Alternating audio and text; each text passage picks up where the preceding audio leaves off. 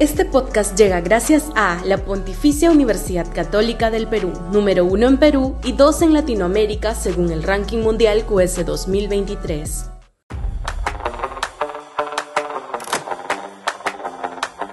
Evitar el tuburio centroderechista.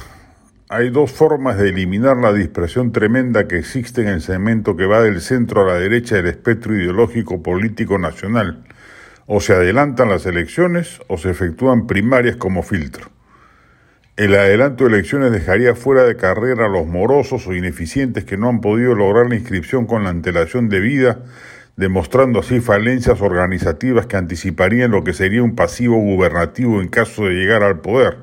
Es, en esa medida, un filtro justo. Hay algunos protocandidatos que ya tienen inclusive más de un lustro en el empeño y no logran la inscripción, como en la izquierda acontece con Verónica Mendoza. Es verdad que se necesita dinero para lograr el cometido, pero no tanto como antes, cuando se pedían centenares de miles de firmas para poder inscribirse. Hoy se requiere más puncho organizativo que recursos monetarios. De otro lado, la realización de primarias es de por sí una manera de disminuir postulantes. Está diseñado el modelo para eso justamente y también para democratizar la elección de los aspirantes al Congreso.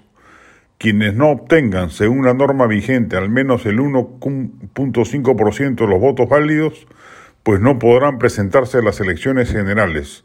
Es inclusive una valla baja, debió ser más alta. Pero aún así, el problema es que el Congreso, como sucedió el 2021 en las elecciones generales y el 2022 en las subnacionales, la suspendió y ahora quiere hacer lo propio.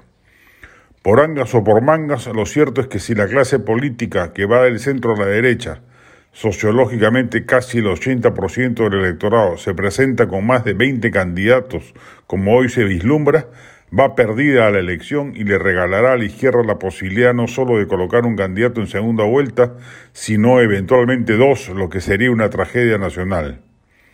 Todo se encamina a ello por irresponsabilidad de los protagonistas ya inscritos y por inscribirse, que no quieren cejar en su empeño personalísimo, por un lado, y por otro, por la punible necedad de partidos como Fuerza Popular o Alianza para el Progreso, que se quieren tirar abajo las primarias una vez más, creyendo que como ellos tienen una base electoral consolidada, les conviene la dispersión.